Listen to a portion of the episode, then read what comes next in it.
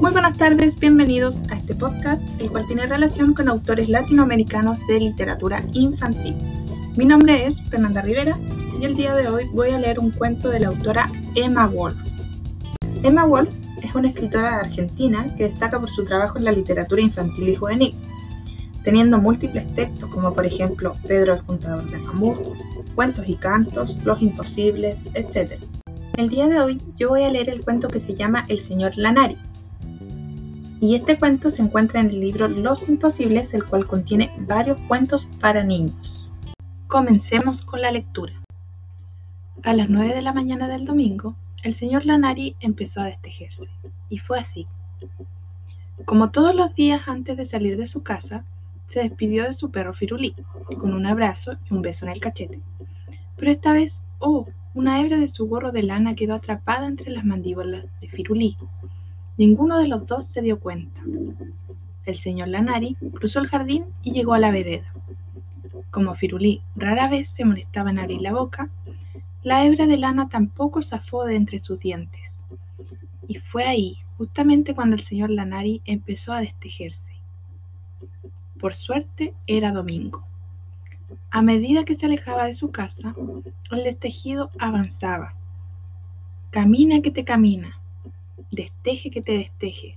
Detrás de él iba quedando un tallarín de lanas de colores cambiantes.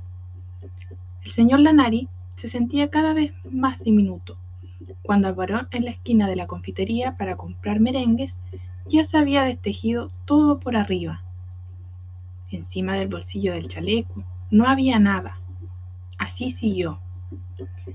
Punto por punto, paso a paso, el destejido avanzó hasta la cintura y más y más abajo. Por suerte era domingo, porque todos los domingos iba a visitar a su abuela. Cuando llegó a la puerta de la casa de su abuela, en el lugar donde debía estar el señor Lanari, solo quedaban las medias que también habían empezado a destejerse. Cuando la abuela lo vio, dijo, pero qué barbaridad. Entonces agarró un par de agujas, ensartó los puntos sueltos de las medias y desde allí empezó a tejerlo de nuevo. Todo, completo. Tejió el señor Lanari de pies a cabeza. Cuando llegó al gorro, naturalmente apareció Firulí, con la punta de la hebra todavía en la boca.